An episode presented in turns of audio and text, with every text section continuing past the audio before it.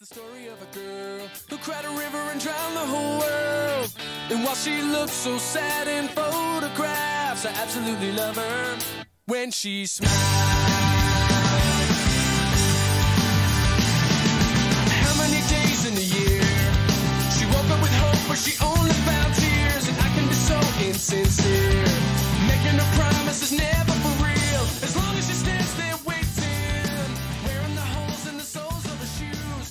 他后来跟他母亲说：“我知道这个贝果并不是要毁灭全世界，嗯，我只是想毁灭我自己。但是小女孩从过了九岁、十岁之后，一直到可能三十这个区间里，都是越来越讨人嫌的。我希望我们有下辈子，我们可以一起报税。电影里好像有一句话，就是每一个孩子都是对你的一次治愈，但也有可能是一次家庭关系的重复。第一天送小扎上幼儿园的时候，那一天我是，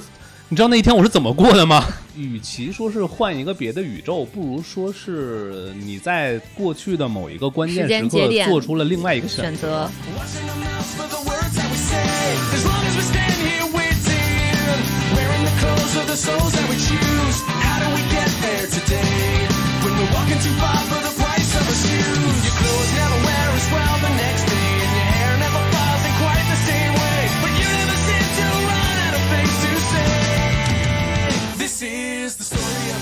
Hello，大家好，欢迎收听《狼狗时光》，我是扎克。我是欣欣，我是小冉，我们的节目可以在小宇宙、QQ 音乐还有 Podcast 当中听到，但是还是建议大家都在小宇宙里面收听，这样的话体验会比较好。然后今天我们这一期要聊的内容呢，是最近非常火的一个电影，叫做《瞬息全宇宙》，还有另一个名字叫《妈的多元宇宙》。对，对吧？那么这个是可能是今年以来最火的一部这个呃引进的片子哦，没有引进是吧？这个没有引进没有引进，对，这个是黑马片子主要科学上网看到，对。然后现在的数据呢，是它最开始上线的时候好像是豆瓣八点八分，嗯，嗯，然后目前呢已经跌到了七点八分，但是依然是一个很好的分数啊。这个有二十八万七千呃二十八点七万人看到过这个片子了。嗯，然后同样就是横向对比一下，有二十七点一万人给新蝙蝠侠打出了七点三分，二十九点九万人给蜘蛛侠是英雄无归吧？嗯，反正就是今年那那一本儿那一部只只蜘蛛侠只，打出了六点七分的低分，但是我还是觉得蜘蛛侠挺好看的，嗯。并且觉得新蝙蝠侠也挺好看的啊，又带带了一下私货。所以今天我们来聊一下这个片子，因为这个片子的除了它自己内在的这个片子本身的内容之外，其实它还是有一些隐藏的很有意思的点，以及存在着一些小小的争议啊，所以我们决定给这一个片子来做一期节目。嗯，那我就先来说一下，用一句话来形容一下这部片子讲了一个什么事情啊。录节目之前，心儿让我形容一下，然后我想了想，这个片子大概用最简练的语言，就是讲了一个在美国的亚裔女性，呃，在他很混乱的生活当中，意外的参与了一场多元宇宙之间的一场奇遇。在这之后，他重新认识了自己的生活，包括自己的老公和自己的女儿，并且跟他原来的混乱的生活可能达成了和解，大概是这样的一个故事。呃，然后其实我在看这个片子的时候，因为我们在录节目之前也交流了一下，好像普遍女性对这个片子的评评价还是比较高的高一。些，嗯，但是我看完之后，其实没有什么感觉，只是觉得它是一个还不错的片子，就是不太有什么感触这样的一个片子。我可能看完之后，就是当时看完之后，你俩情绪上有没有什么比较深的触动？尤其是在这片子的后半段。首先，我知道这个片子其实知道的比较晚，也就是说，它快要有资源的时候，我才知道有这么一部片子，是国内很多影迷都已经期待了两三个月了，然后它即将有资源放出来了。这个时候我去查了一下，它分数是八点八分。我第一的观感就是，我刚看开头十五分钟，觉得太焦虑了，就是非常非常焦虑，焦虑到我整个人后面就是看接下来他进入到那个税务大厅的时候，我有那么一点点进不去，就是感觉他前面的那个焦虑影响到我后面进入到繁重了，对进入到那个多元宇宙的穿越这个内核。嗯，我我一开始的观感就是这样的。嗯，就是好像受困于琐碎的生活，没有办法穿越宇宙。对，是，就是你不要来找我，你那个宇宙出问题了，那你那你去别的宇宙找我，你不要来找我，我今天要报税，我我晚上还要给我爸过生日过生日，我真的就带完全带入进去，就是完全觉得他在对我进行一个打扰。我现在好忙啊，你不要找我说这些这些话。我觉得你要是这个杨紫琼的话，你可能还杨紫琼比你好一点，对对对对，他他她的抗压能力比你强一点。对对，他至少至少在那儿接受了，他至少尝试了第一步、第二步。对，对，你会更沉浸。但我刚开始看这个开头的时候，我觉得好烦啊！就是我带入的是爸爸的角色，就是她老公的角色。嗯因为你在开始看这个，稍微有一些剧透啊，就是他妈在做很多的控制性的行为，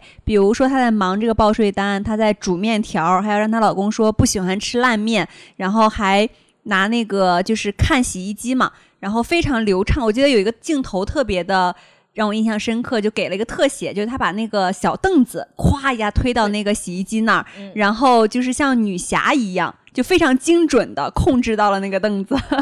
然后我就非常联想到杨紫琼就是一个武打女星，就是一切都表现的她很像一个女超人。但是呢，你就感觉她做的这一切都很多余，就是她明明她老公想跟她说点话，她也听不进去；她女儿想跟她说点话，她也也听进不进去。嗯，而且她不光听不进去，她还在跟她女儿输出一些她关心的事情，嗯比如说，呃，现在在干扰他们，就是歧视华裔、歧视这些家庭繁重的税务啊等等。哎呀，我就觉得这个人是就在想，因为什么过成了这么累？我感觉有一些些的埋怨，就在于是她咎由自取，是她自己不相信她老公可以处理一些事情。到后面他确实是有这个点反馈出来，但前面确实，我我内心在镜头外面我很着急，你到底想跟你到底想跟他说什么？你说呀，你说我能不能跟你说一句话？你说你你把这句话说出来呀，他也没有说出来，但有可能是他老婆长年以来这样的行为，呃对，就是形成习惯了嘛，对对对他没有办法说出来。嗯所以我觉得在后面有一个很好的解释，就是她老公说了，他是听别人说，如果提出离婚，反而感情变得更好了，嗯因为他这样是把这个事情提到了一个很严重、很着急的状态，也许才能引起他老婆的注意。嗯所以我觉得他们的沟通之前应该出了很大的问题。嗯，但她老公也是试图恢复两个人的关系，并不是说真的想离婚啊什么的。对，哎，就看得我很焦虑。就你俩一直刚才一直在说代入代入，你俩嗯都各自代入了不同的角色，但是我在看的时候，我是哪个角色也没代入进去，就是我全程可以说是在一个非常理智的状态下去。你你不会从头至尾带入到那个 Joy，就是那个女儿女儿吗没有没有没有，我就谁也没有代入。但是呃，这个片子的最后，其实它的立意还是蛮深的。但对它的立意来说，至于我，嗯我其实个人还是喜剧片儿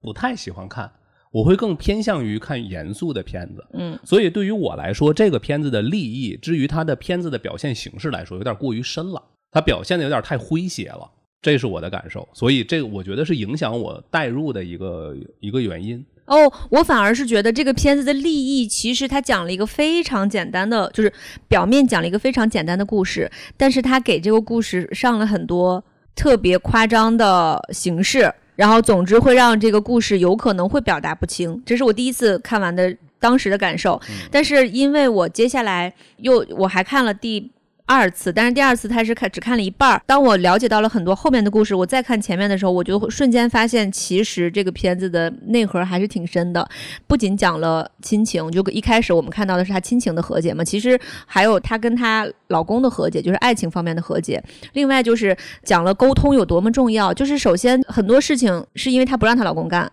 但是如果她老公去做这个沟通，其实就会发现，无论是那个税务员也好，还是他们两个之间也好，都可以用沟通来解决问题。除了这个之外，它里边其实讲了很多关于这个这个同性恋的这个问题，无论是女同还是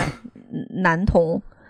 对，就讲到了这个你看，就你刚才嗯对这个片子的里边的关键字的描述，嗯，你看不像那个片子最一开始伊芙琳待的那个房间吗？像啊，就是乱七八糟，对对嗯对，就是所有的能怼上的全给你怼进去了，是所以所以给你造成了整个观感上的一个特别大压力。信息过载对对对，嗯信息过载，对，就是这样。所以我是整体看的时候，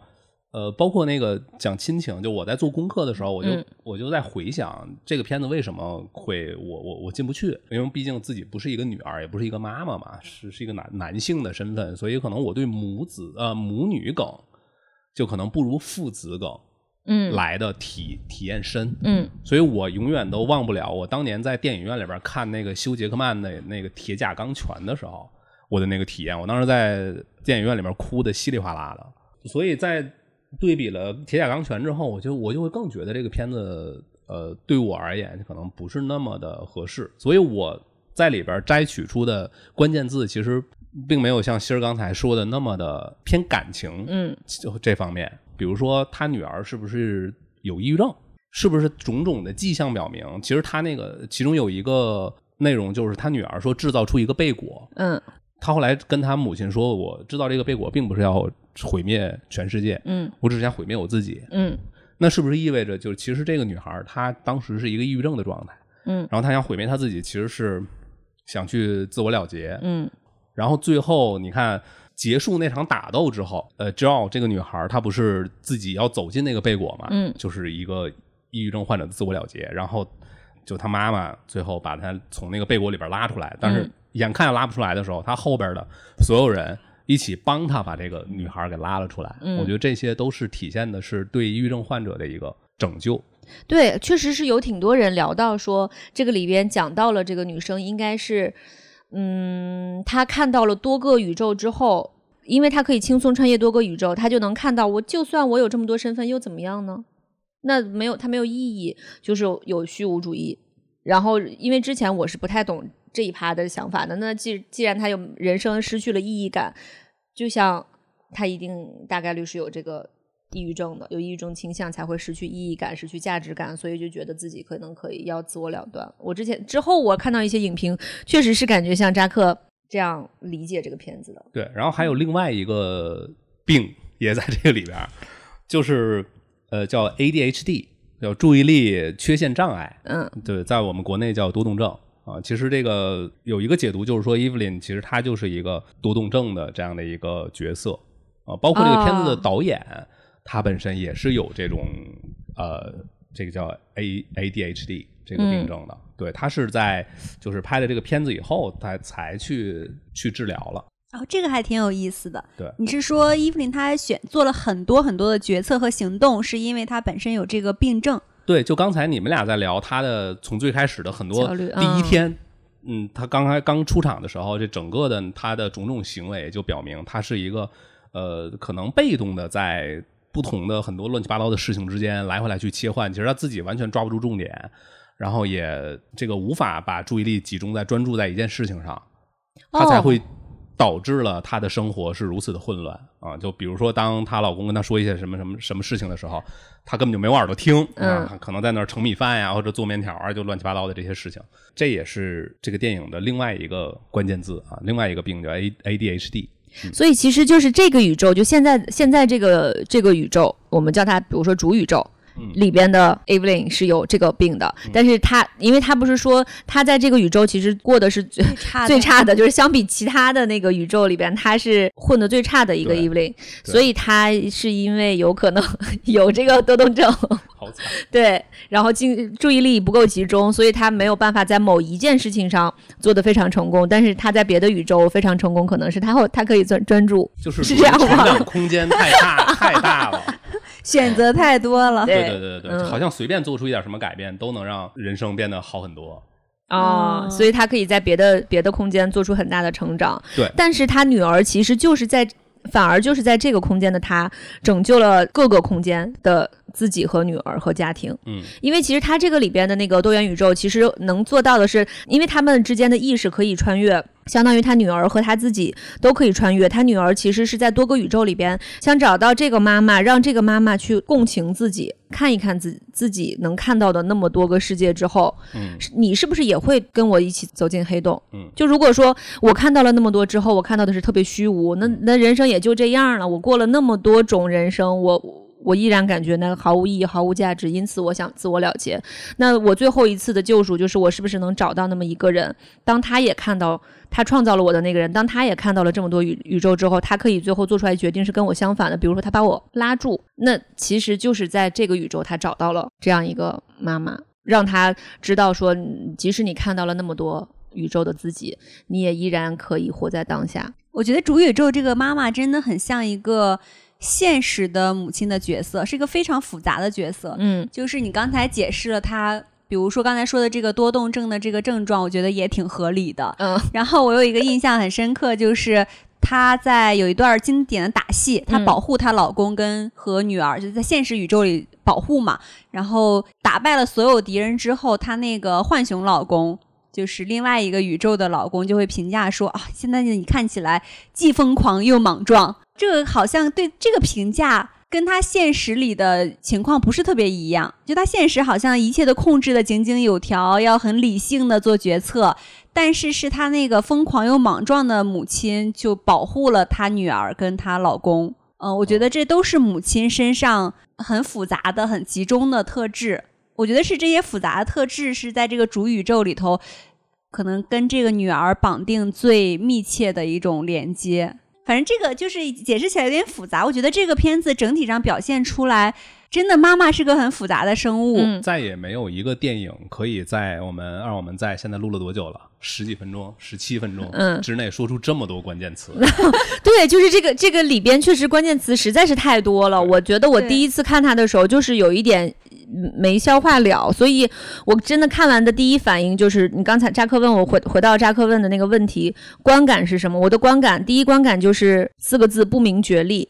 第二个观感就是让我想到了我小时候看《大话西游》，就是小为什么说是强调是小时候看《大话西游》呢？就是我小时候看《大话西游》的时候，其实是不喜欢看《大圣娶亲》的，我是喜欢看《大话西游之月光宝盒》，因为那里边就周星驰和吴孟达有跟那个蜘蛛精啊、白骨精啊在那儿。打的其实都是有很多像什么春三十娘的各种各种无厘头的小梗在里头，包括他也不认识自己的什么师傅什么的，就这些都是特别笑料的小梗，他他特别像我看一个一个小片段的喜剧小品一样，我就笑过去了。但是等到看《大圣娶亲》的时候，它里边有一些内核，我小时候是看不懂，我就觉得啊，这个片子其实就是一个喜剧片。突然就是前两年有有那么一天，我在那个微博上刷到最后孙悟空的那个呃凡人化身和和紫霞仙子的凡人化身站在城楼上，他们两个说分手之前能不能亲我一下？最后想起了一生所爱，我的眼泪哗就掉下来了，就感觉哦，我小时候看看了个啥？为什么小时候我没看懂？我原来到这个时候我才看懂了这个电影。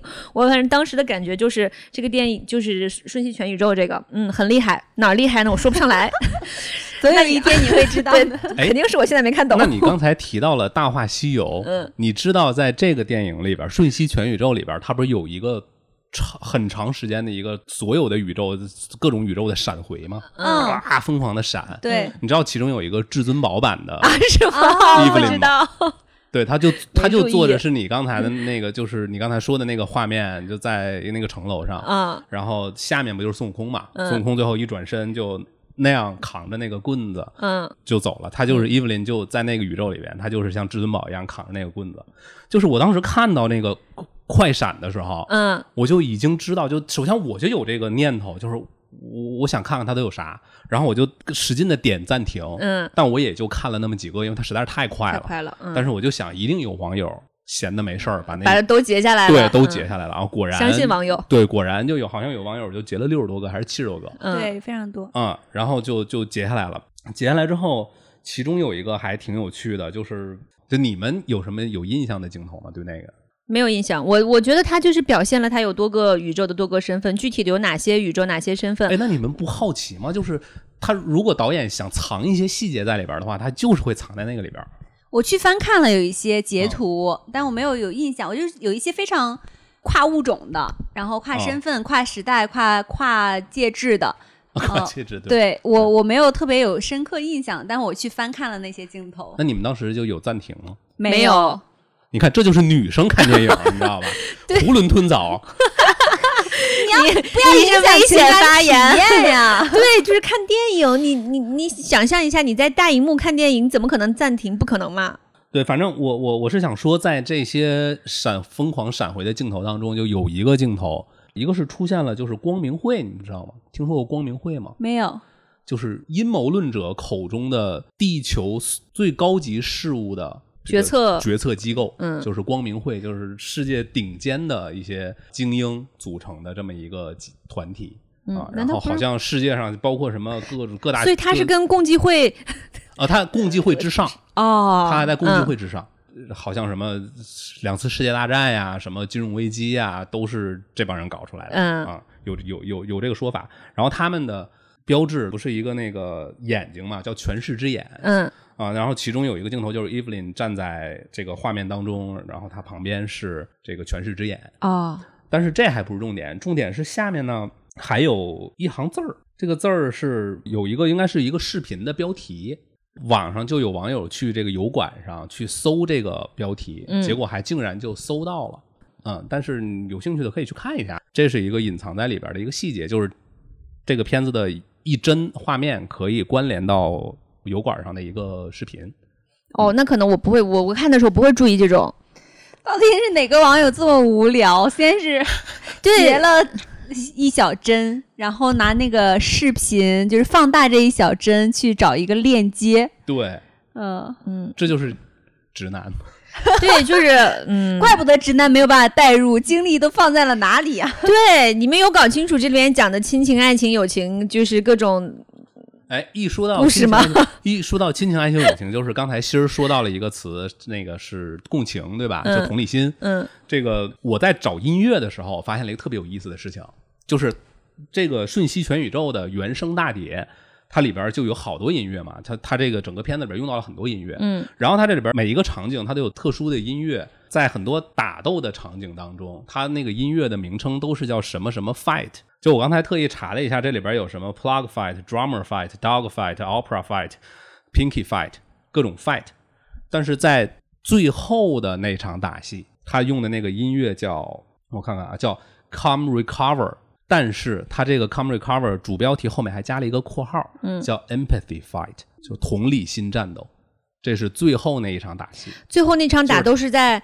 你是说他们在店里边那就是场，还是楼梯就是上？在在把那个所有的眼睛，他不他不是有那个、那个玩偶的那个嗯眼睛，然后叭发射出去，发射到每个人身上嘛。嗯最后他打的时候，其实是给了每个人他想要的东西，嗯让每个人被打完之后都很爽。嗯，就那个画面，就她老公跟她说要 be kind，对对对对对，其实是终于让这个 Evelyn 就是实现了一个自己在同理心上的一个升华。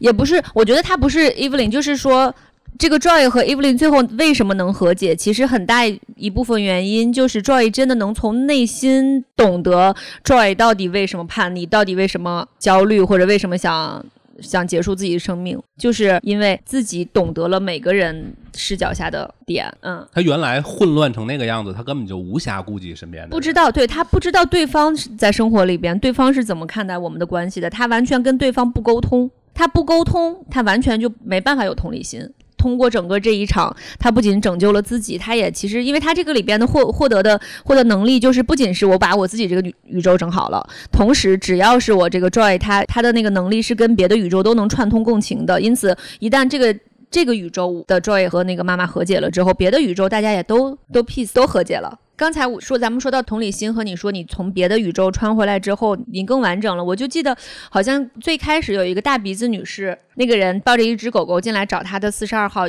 衣服，嗯，然后她老公是把她下面的很多衣服拿到了楼上，嗯嗯，然后她拿去上面拿衣服的时候，在每个上面都发现了一个 Google Eyes，嗯啊、他把每一个眼睛都扔扔走了，就说为什么要贴这个？嗯就感觉她一开始就是没有获得这个眼睛，让让你看到对方也好，让你同理心也好，你能看到别的世界的自己也好的这个能力是没有的。嗯结果最后一场大战的时候，她可以用这些眼睛实现完胜。对，就感觉他好像哦获得了这个能力，这个是我之前根本没有注意的点，我是第二遍才发现哦，原来这个一开始就出现了。对，所以就是其实这第三只眼睛，嗯就是我们正面解读的话，其实它就是代表应该是代表同理心嘛，对吧？嗯，对，但是刚才我提到的那个全视之眼的那个视频，嗯就有网友说，可能就是导演觉得有的人看到这第三只眼睛之后会联想到全视之眼，所以我干脆就预判他们的预判，预判然后先放放一个视频在那儿，就是这个眼睛不是翻译成 Google Eyes 吗？嗯然后我看网友解读说，它其实叫 Google Eyes，就是愚蠢的眼睛。Google Eyes，你要是不知道是什么意思，但是他就说本身伊芙琳她的英语不是很好，所以他一直把那个眼睛叫成 Google Google Eyes。对，其实前面还有一个细节，就是他们最一开始的那一拍，然后她老公在楼下跟一个老老大爷跳舞，就是伊芙琳看到的，就是从那个监视里边看到她在老大爷跳舞，但事实上根本不是，就在伊芙琳跟她女儿说话的时候，她老公在好几个化身里面在里边穿越，对就她老公其实很牛，就是她很厉害，她能自己一下子完成很多事情，但是她老公完成的所有事情，伊芙琳都看不到，她看不看到她不满意的地方。对，等她看到监控的时候，看到的是，你看她又不知道在那儿跟那个老头跳什么舞，在跳什么呢？就是一副很很嫌弃的样子，然后下去感觉，你看我我完全不能离开你爸爸，因为你你爸爸离开我就他他什么都干不了。哦，你说在监视器里穿越，原来是他干了很多事情的意思。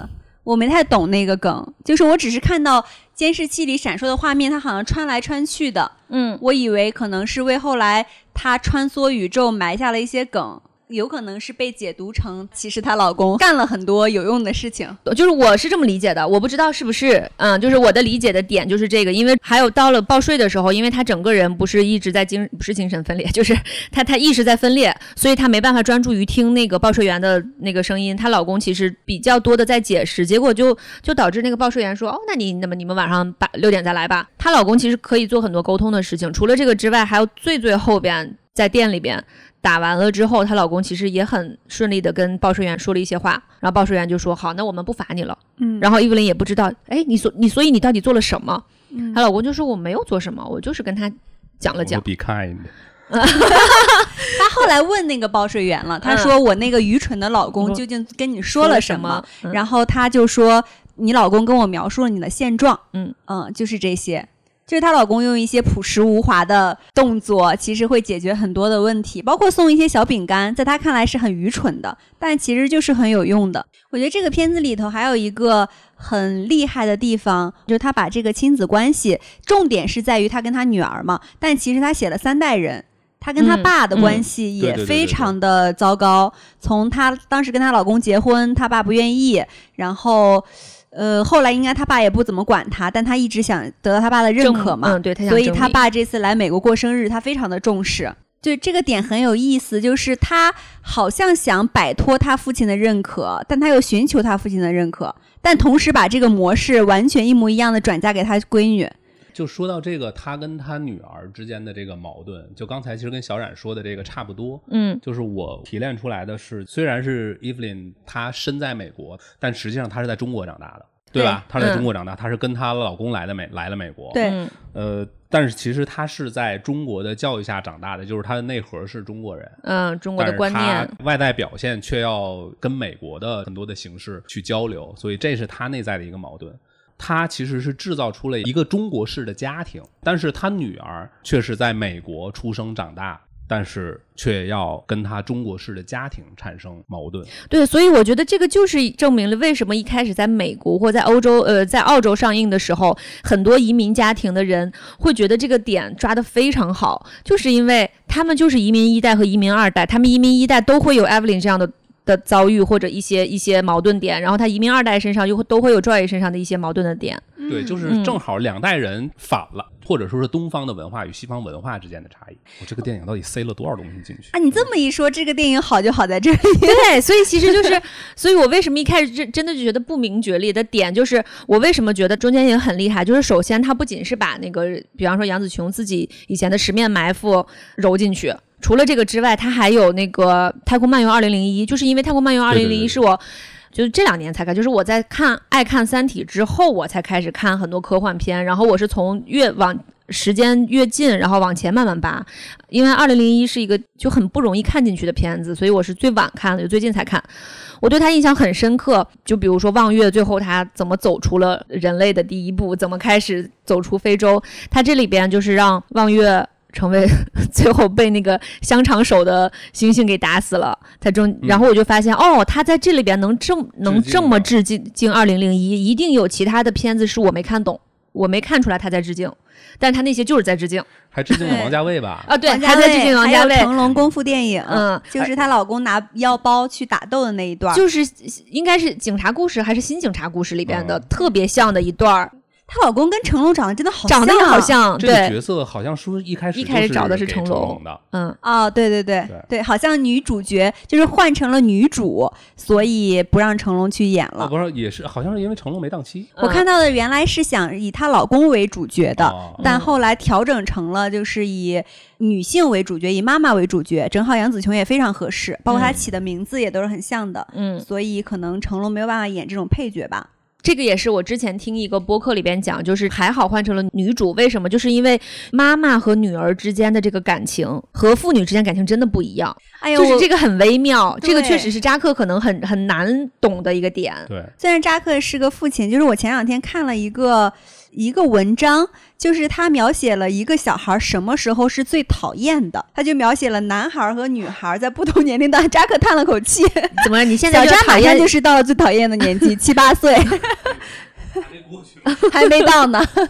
就是他在里面描述，就是这个不一定有科学依据啊，但是我觉得很有意思，就是他写小男孩从刚出生，可能小男孩、小女孩在六岁之前都是非常可爱的，然后小女孩甚至到爆表的程度，因为她非常非常的可爱、乖巧、善解人意。到了七八岁的时候，就是小男孩一度跌到了，比如满分一百分，跌到五六十分，就是让人讨厌。七岁、八岁狗猫嫌狗嫌嘛，嗯然后小女孩的话就还好，但是八九十分。但是小女孩从过了九岁、十岁之后，一直到可能三十这个区间里，都是越来越讨人嫌的。哦哦，这个讨人嫌指的是跟父母关系，啊，因为她有很多的小心思，有很多的小情绪，嗯有很多的小秘密，包括这些情绪里头会有一些负面的嫉妒、呃黑暗，然后这些不理解等等，这个会跟父母，尤其是跟母亲爆发的很激烈。嗯，所以我觉得这个故事也很好的表现了，就是为什么冲突发生在女儿跟妈妈身上。嗯哎，这个我我前两天看了一个很有意思的解读，就是你们知道白雪公主这个童话吗？嗯，知道，其实它隐喻了是母女矛盾。你看，她一开始在后妈抛出来的问题就是。谁是世界上最漂亮的女人？原来是她自己，啊嗯后来变成了女儿。嗯这就是一个女儿对一个母亲的剥夺，嗯是因为有了白雪公主，所以王后才变成了一个坏女人。你们知道白雪公主也要拍新版的电影了吗？是那个脖子前倾的一个，不是，主要是是一个不是白人，对，对，但她是黑雪公主。这还不是最过分的，最过分的是后妈是盖尔加朵，啊，行吧，然后网友们都纷纷表示，就是这个事儿，你就是把镜子摔碎了，她也是后妈。好看。对，嗯，就是确实母女之间会有会有这样子，就是因为很多时候会说那个女儿是爸爸的小情人。小情人和原配和之间原配之间 必有一仗，就是这个感觉。对对对，嗯，就女生呃女是有这样微妙的情感的，嗯不是说一个女人变成了母亲，她会天生拥有母爱，当然有，嗯但是她本身也可能会产生一些嫉妒和仇恨的。嗯，嗯会的，嗯会的，就是她做母亲之前，首先她得是一个人嘛。嗯，，对对，所以我觉得这个也是非常有意思的一个点。哎，你我说到这里，我就非常想讨论一下，就是在这个呃片子里头，扎扎克也讲了是一个传统的中国式的教育方式嘛，嗯就他这个妈妈很刀子嘴豆腐心。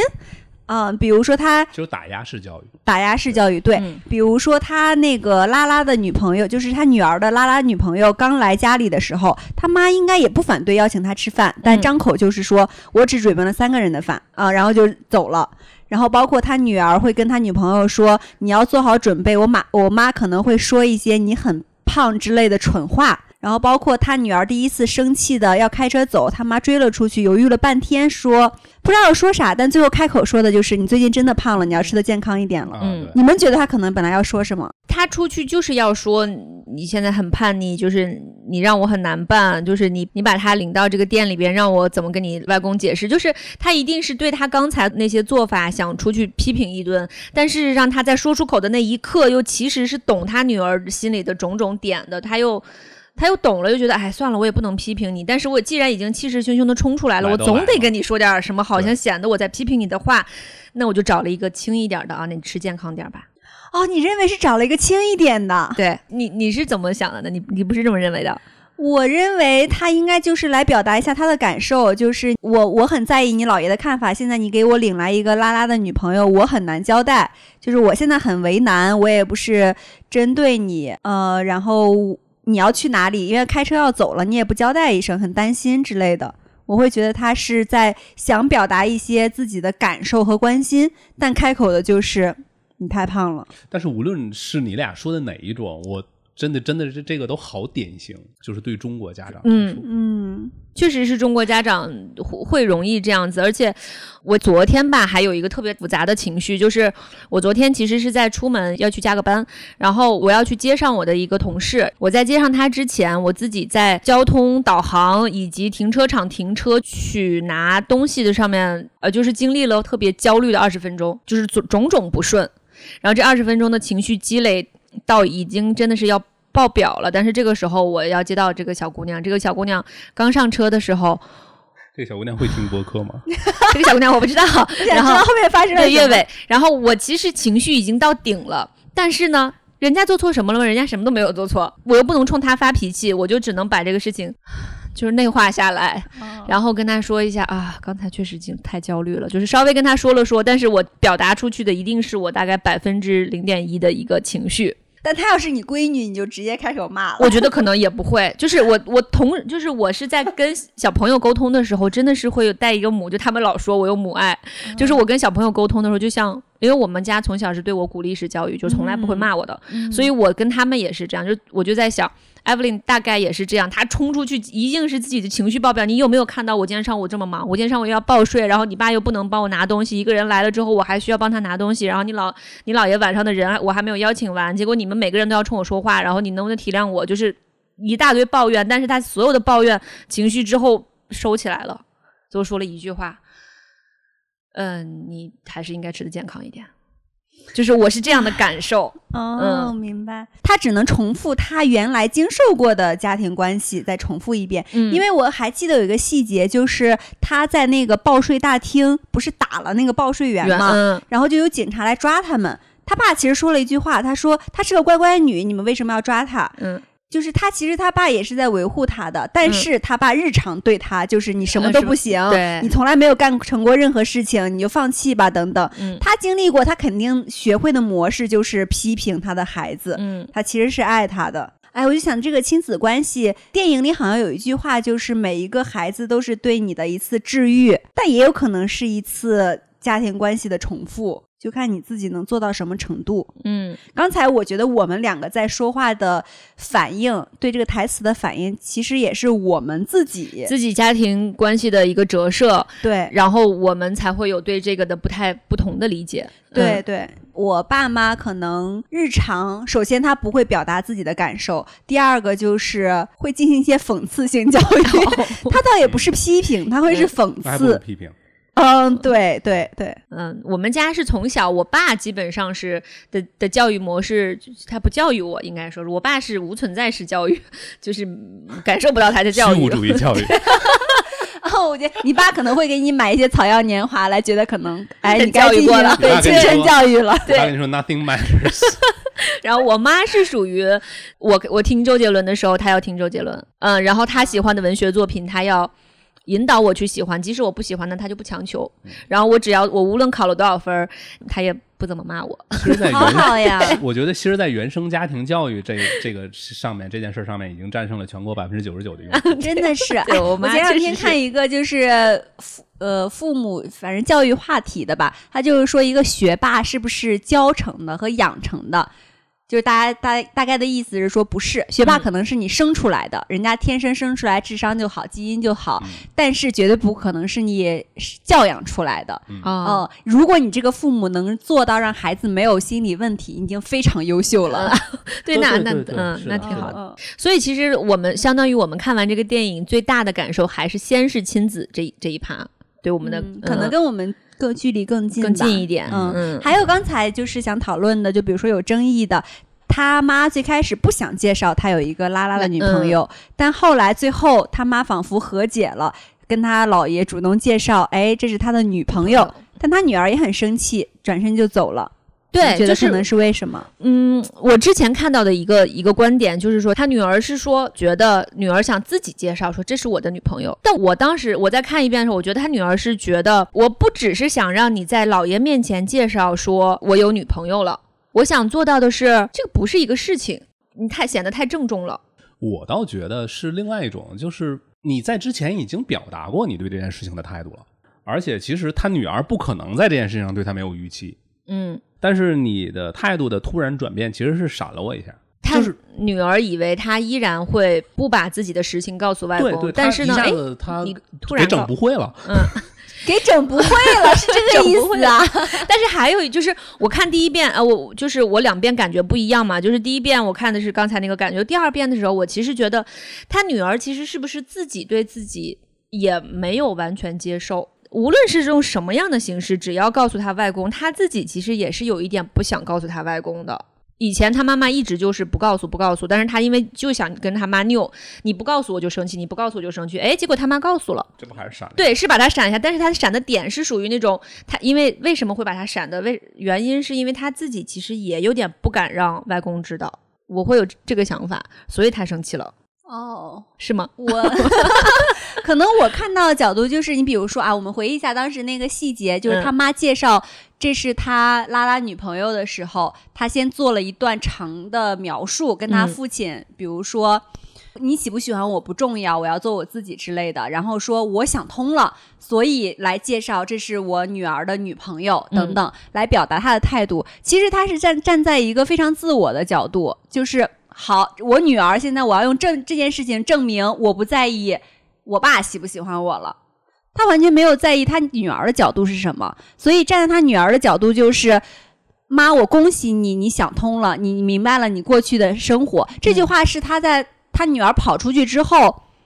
亲自对他妈说出来的话，台词里有的。对，所以就是他还是觉得他妈没有真正的去理解他，反而是有一种越界的爱，就是仿佛自己是一个工具，然后你只是为了证明你自己，你并没有真正的想关心。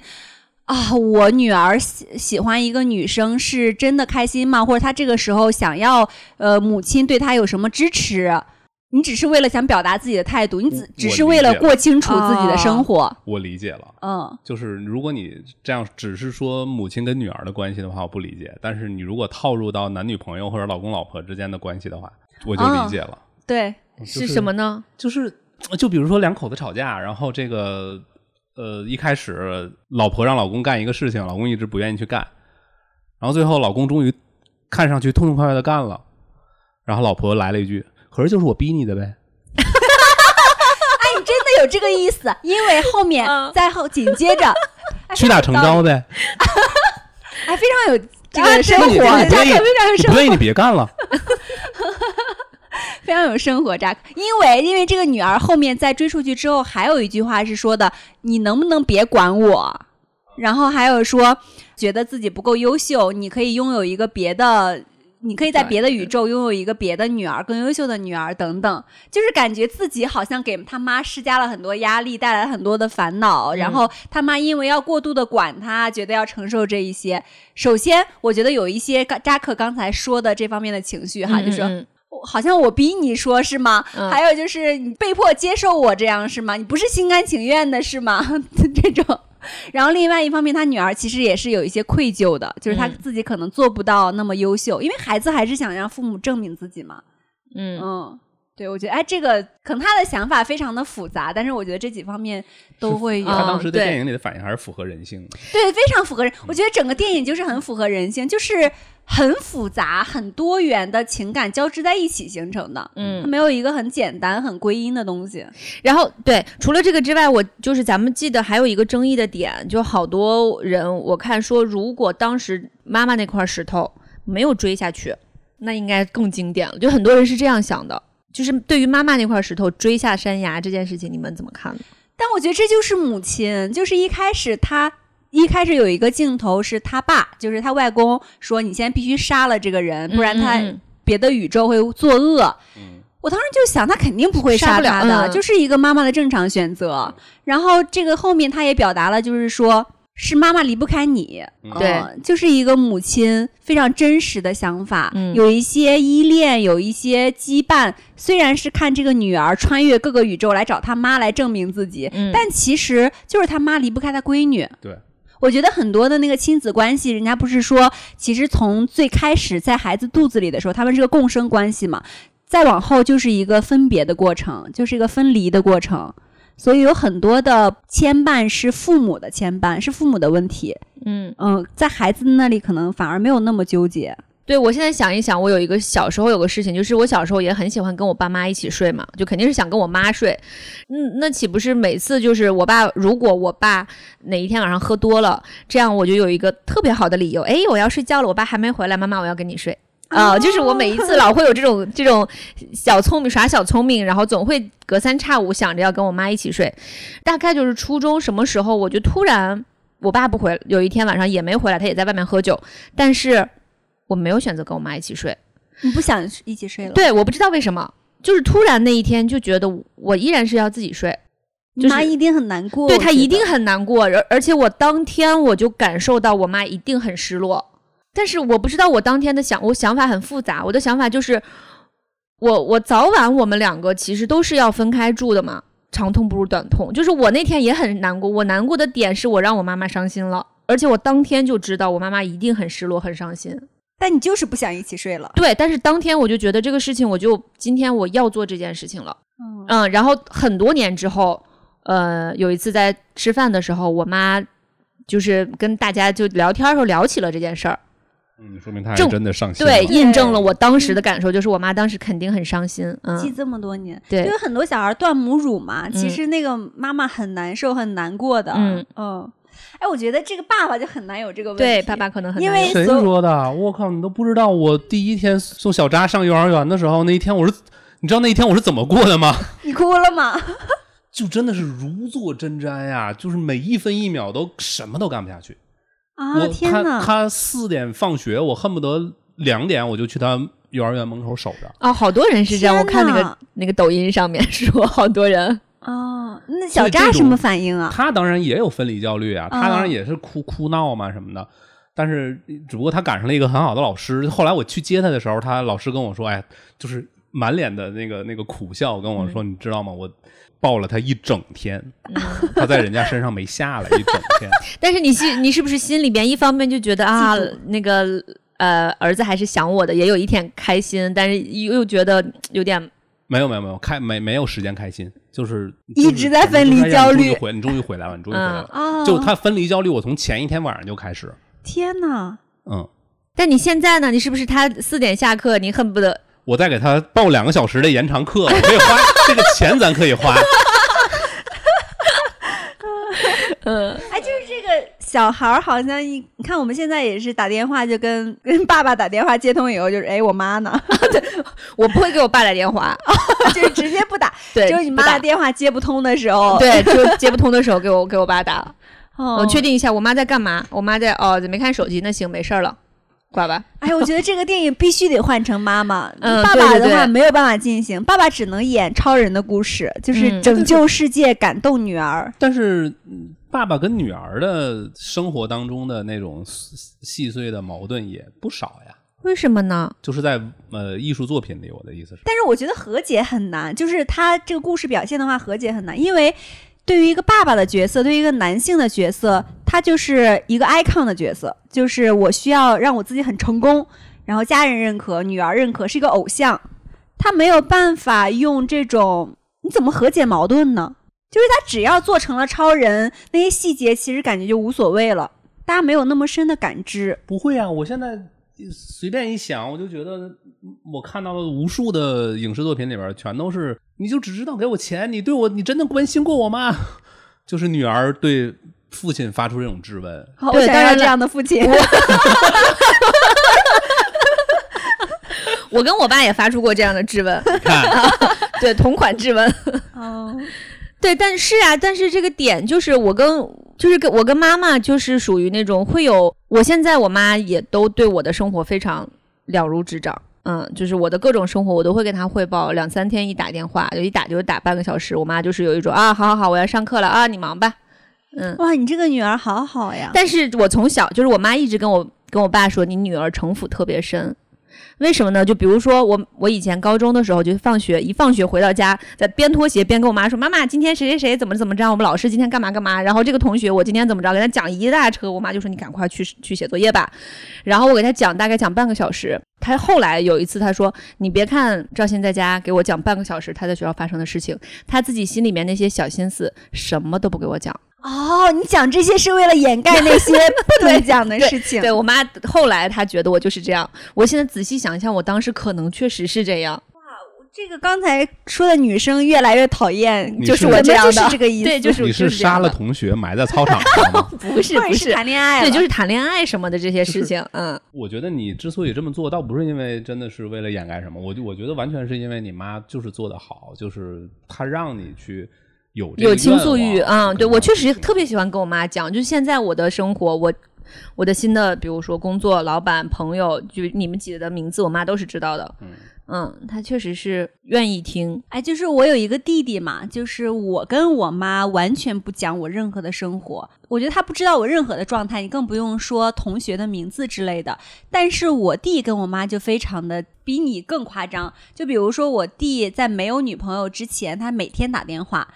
你没有那么多话可说，我妈转述给我的，她说我弟会在视频里抠鼻屎，然后但是陪他半个小时，嗯，就是两个人也不知道在聊什么，完全无法想象他们会聊什么。但我跟我妈可能一个月也不打一次电话，就是，但是我妈也不找我，她可能有我弟的过度陪伴。嗯，她现在我弟那个有了女朋友之后，也会一周打个一到两次。我不知道这个差别怎么产生的，因为是同一个妈，同一个家庭。我觉得你做的挺好的，嗯，谢谢。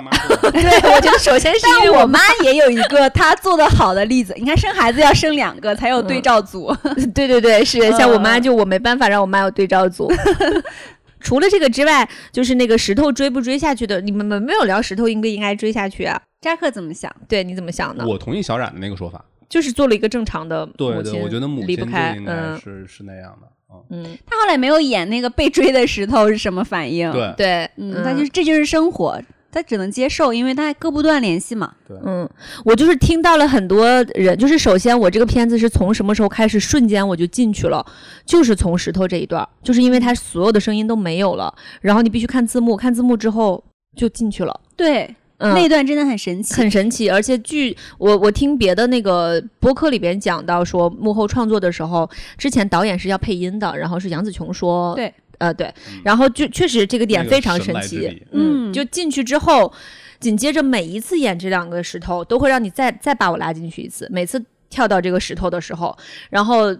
全剧的第一个泪点。别人的泪点，我确实是在这个上面没有没有哭，就是别人的泪点都是这个石头追下去，就开始泪如雨下。因为很多那个海外的观众，他们都是在电影院看的，都是在戴着口罩在电电影院，都是什么电影就是口罩哭湿，就是嗯都是这个点。我觉得那段台词很有意思，就是他闺女在跟他聊天嘛，嗯，就聊得很轻松，我觉得跟他平时的聊天完全不不一样。嗯他闺女也会说一句脏话，嗯他就说嗯你在说什么，嗯然后就是一个妈妈的角色。然后后来他们两个都是这种风格，嗯然后会配一些笑死了、嗯笑死我了之类的。啊，我觉得那个真的很温馨。嗯，最后就是那个那那一个石两个石头在那哈哈哈哈哈，对，啊就是全是哈哈哈。嗯，所以我其实看完这个之后，我特别想做一件事情，就是有没有可能，比如说把石头的所有的剪出来。因为有一个人在做这件事情，就是把石石头这个这个整条线穿起来，然后把那个小人儿树上挂的那个小人儿，嗯，呃那个布偶，那个布偶的那个小那个穿起来，还要把那个头上的那个浣熊什么厨房那个穿起来，他们都是跟着整个这条线在在成长的。就是说，你单看每一条线，它的都是完整的。都是完整的。嗯嗯，还有包括那个王家卫，就是他们两个在那个鸡尾酒会相相遇，然后又去看电影，然后那个电影突然说他电影剧终了。剧中。那个地方也是让人惊了一下，就是他用那种小形式的形式主义，然后让观众把观众又抓回来，然后他们俩又出去在小巷里边再再聊，然后还有一个，我希望我们有下辈子，我们可以一起报税啊！我看到这个的时候，我的点是属于感动，因为他一开始表现的是说，我不想在这个宇宙混了，我我我竟然那么成功的宇宙，如果没有你的话，如果我我不跟你来这个地方的话，我会那么成功。嗯，结果在那个成功的里边，他会看到那个关继威人家也很帅，嗯，就是那也很个里边成功对，也很成功，也很帅。然后人他们两个在那个宇宙里边再次相遇的时候，依然是可以一下吸引到对方的。哎，这还有一个讨论，就是他不是表达了说，如果我没有跟你走，没有跟你在一起，也许我会过得更好。嗯他其实是表露出这种想法的。嗯，对，大家都说出来了。嗯都说出来了，就是如果让你其实再穿越一个别的宇宙，换一个别的生活方式，你们觉得会更好吗？与其说是换一个别的宇宙，不如说是你在过去的某一个关键时刻节点做出了另外一个选择择。嗯，哦，对吧你有这样的选择吗？想要重新回去的？就是我想不出来我在哪个选择上我选错了，我确实没有这个感觉，就是因为他这里边不是表现说在人生面临这个选择这个选择之后，他选了这个。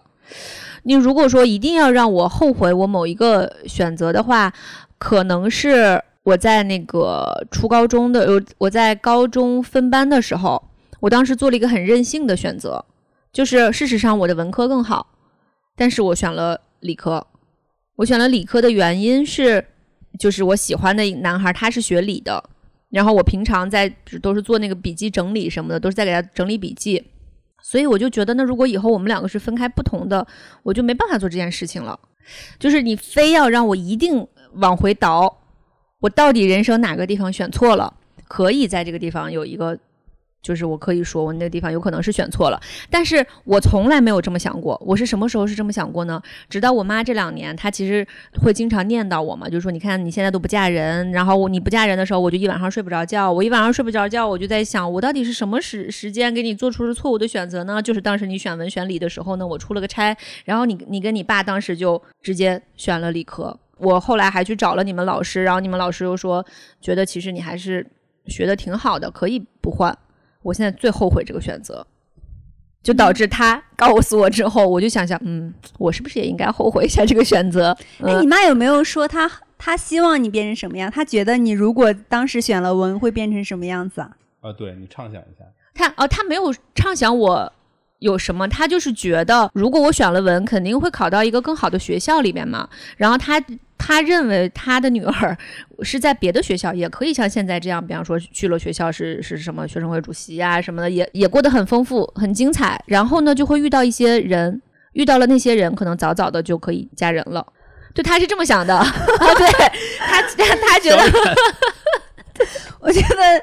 我觉得你妈因为要这个结果，对，过于的把这个过程，对对对对对对对对，所以我我妈第一次跟我说的时候，你为了想现在说服我去，就好像我们写论文，就是我想要这个数据结果，我就要把我的过程做反复的修改，直到改成我要的结果。对，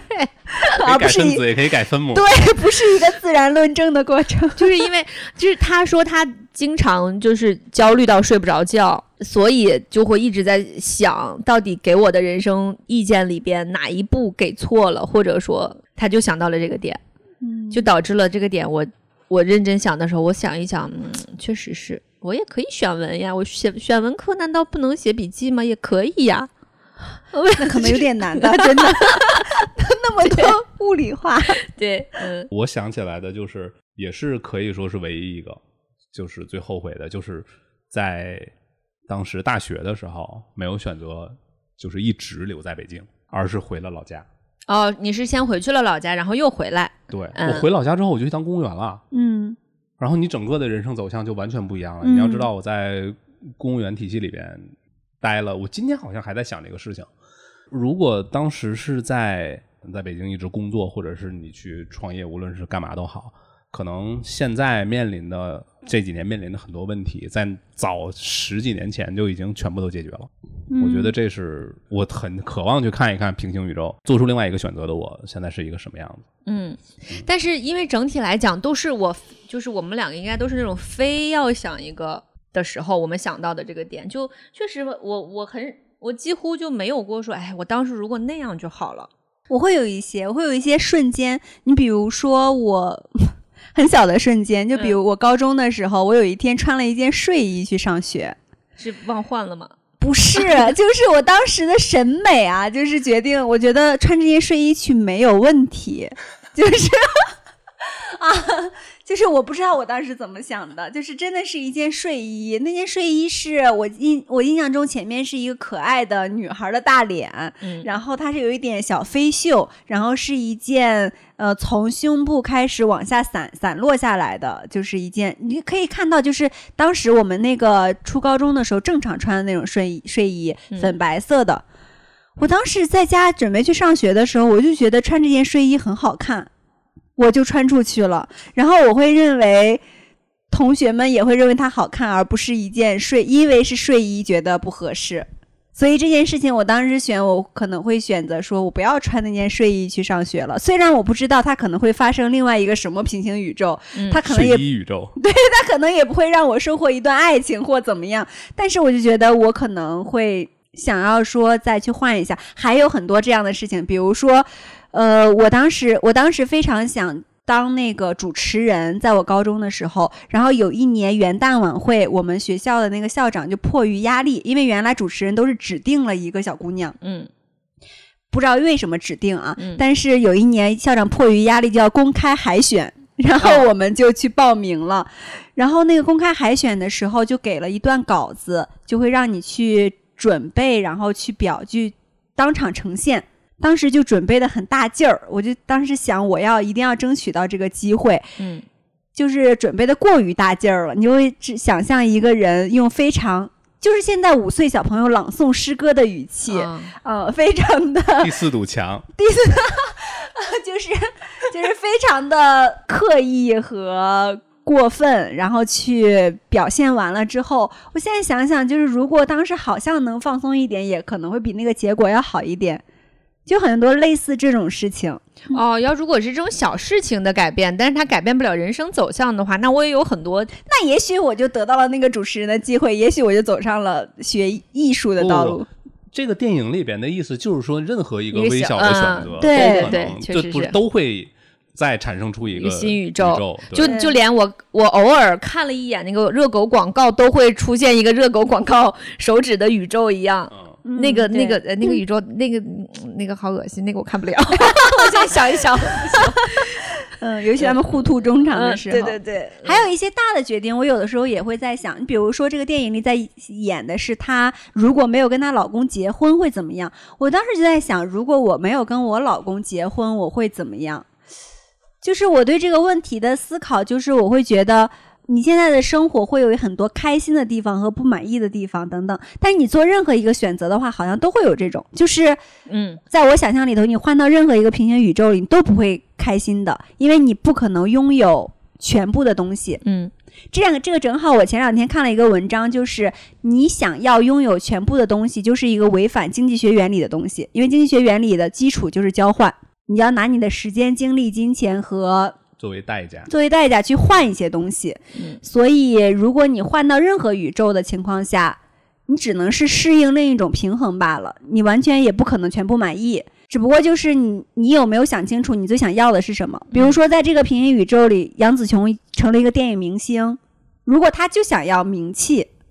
那她就挺满意的。嗯那如果她就想要一个好老公、好关系，那可能电影明星其实更满足不了她。就确实是平行宇宙这个话题是属于我其实经常会会想，如果有个平行宇宙，因为这两年平行宇宙太热了，就导致比如说哈，我当要做出一个选择的时候，我就会想，比方说今天我是出门去打工，还是说我我今天那个选择我不加班，我今天就躺躺平一天，这个有可能会对我在这个时间节点上的选择产生了两条分支线。然后我可能会想一想啊，如果我去打工的话，接下来那个人生会怎么样？如果我没去的话，接下来会怎么样？然后没有了，我就想了一下就没有了。我会有这个想法，嗯，但是我我要是真的回顾我自己有没有后悔过哪个决定，就挺少的。就是这个电影里边，你们觉得最有意思的一到两个点，你们觉得是什么？或者一到两个镜头？我就说一下我的，就是我最感兴趣的一个是他那闪回的那那么多画面，我也是很渴望一帧一帧去看下来的。然后还有另外一个就是他在每一次要穿越之前，他要做的那些奇怪的举动无聊的事情，对对对对对，就他那个手机手机上面那个屏幕上面就会显示你做不同的举动，奇怪的举动，它依着它的奇怪的程度呃不同，它的这个穿越成功的概率也会有区别。它旁边就会有在右下角那个屏幕右下角就会有显示，对，然后我还专门截了一张图，我觉得特别有意思，里边包括什么舔一下你的手肘，像这种，或者是还有呃打断你的手臂，然后尿裤子，呃切断脚趾，小睡一下，拔光头发，跳出窗户，打断鼻梁，呃打二百次喷嚏，和父亲和好，跳街舞大回环，写本小说，咬舌自尽，戳瞎双眼。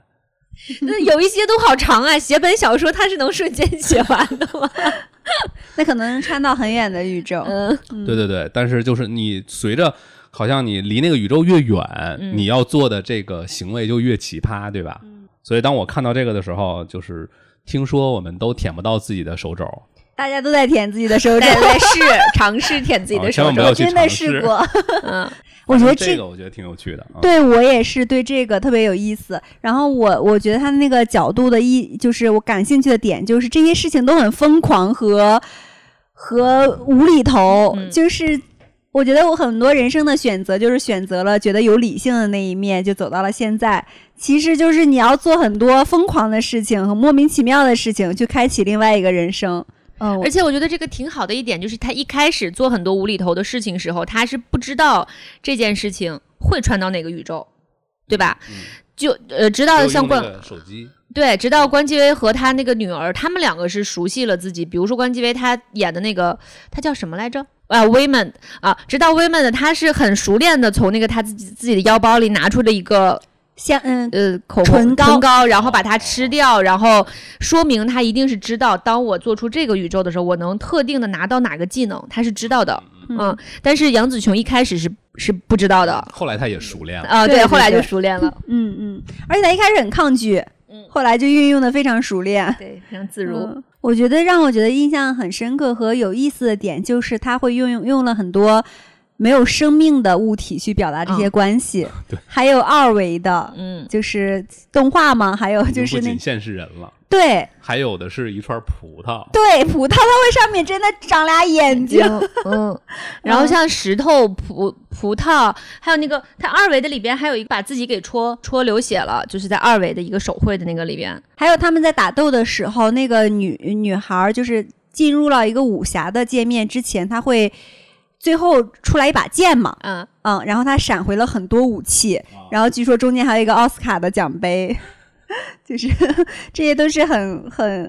就是你不知道他怎么能想到这些东西，或者他人生的一些执念放在里放在里头。嗯，反正如果有什么是肯定是会肯定是有的，我们没有聊到的，或者是几乎所有人都没发现的细节，如果正巧我们的听友你发现了一些很有趣的细节，也欢迎给我们留言，嗯对真的很需要你们的留言。对，让我们体验一下那种直男八句的快乐。所以所以呃那个扎克聊到现在，你有没有觉得这个电影还是值得的？啊，它是我一直都觉得它是一个好片子，嗯，但是你问我会不会再看一遍呢？我应该是不会。那你会把它推荐给别人吗？如果是女生的话，我我会；男生不值得。男生的话，你有时间就，如果你有一一个电影的时间，请你去看《新蝙蝠侠》。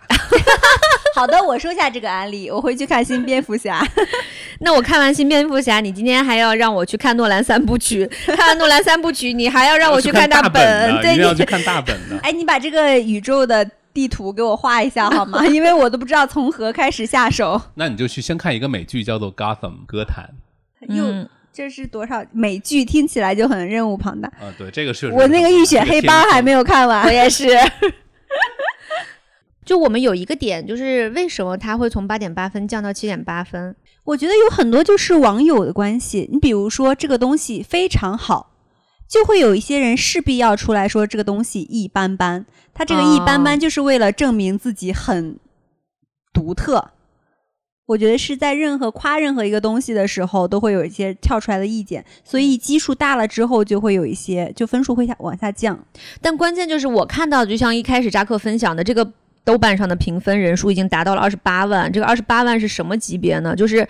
只有奇异博士、呃，蝙蝠侠，还有小蜘蛛，就蜘这种小蜘蛛，小蜘蛛就是 现在新新新的这个蜘蜘蛛侠，我们叫小蜘蛛。哦嗯，之前那个那几个是对对，就是老蜘蛛，对对，这种大 IP、特大 IP、超级 IP 才能有这么多人参与，就这么多人点击说我看了。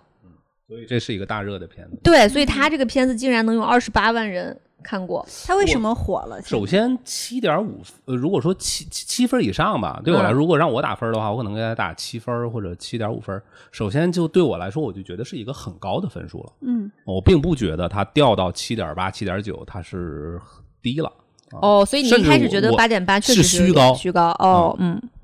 所以八点八的那批人其实主要是。呃就华就是亚裔，就是呃海外，他们第一波看的那些人，他们能打，因为那个时候都是从三从三月份开始积累到咱们有可以看，呃有片源的时候的这个分数，它一直是维持在八点八分，嗯。嗯，所以这里边肯定是有一些能让海外华人共情的点，包括他是一代移民、二代移民，什么亲子关系，什么这个这个亲密关系对对之类的，嗯，他一定是在这个上面做到了，让他们首先让他们能共情，但是回来之后，比如说有一些我们确实是 get 不到，就这个就是属于成也萧何，败也萧何。他可嗯能，呃，他一开始分儿高，就是因为它里边儿，呃，揉进了很多很多的因素，这些因素可以击中不同的人，嗯啊、包括他利益也很深。但是他后来分儿掉下来了，也可能恰恰就是因为这个，它里边揉的东西太多了。对，而且他这里边讲到说一代移民、二代移民，让我就是从一开始很深刻的一个点，就是他对他女朋友说那个，他说他是 he。He 怎么怎么样，嗯，就是，然后他女儿就对他发脾气，就是说你把他弄错了，他是 she，你是羞于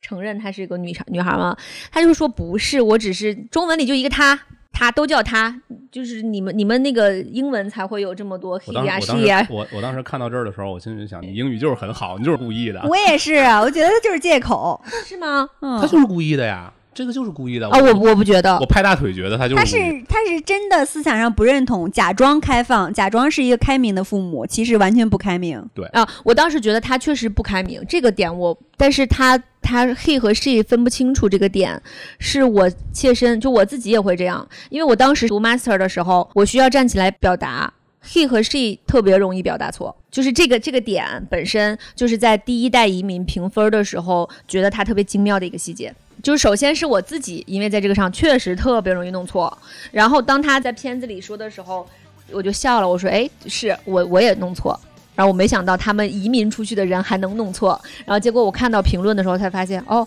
原来挺多人都在这个事情上是是不懂的，所以我觉得他们外面打高分的人一定是发现了更多细节，因此给了他很高的分儿。呃，刚才我看到欣儿已经做出了一个要睡着的表情啊，就那因为欣儿实在是聊不动了，那我们就这期就先这样啊。其实我跟小冉大概还有一个小时的内容没没有说出来、啊 你。少来，那你们俩聊一个小时，我陪着。这个是不是刚才典型的这个讽刺型家庭的 良好示范？但是我们为了照顾心儿，就就今天就这期就到拖累了我们哈。嗯，对不起大家。那这样吧，就大家看听到我们今天聊的很很多细节，呃，希望大家能在评论区给我们留言的时候带上时间戳，这样也方便呃了解大家对哪一个部分最感兴趣。对嗯对对，毕竟今天我们也聊的比较散，但是也确实聊了很多细节出来啊，所以欢迎大家给我们留言。嗯，那就先这样，呃好，拜拜，拜拜，拜拜。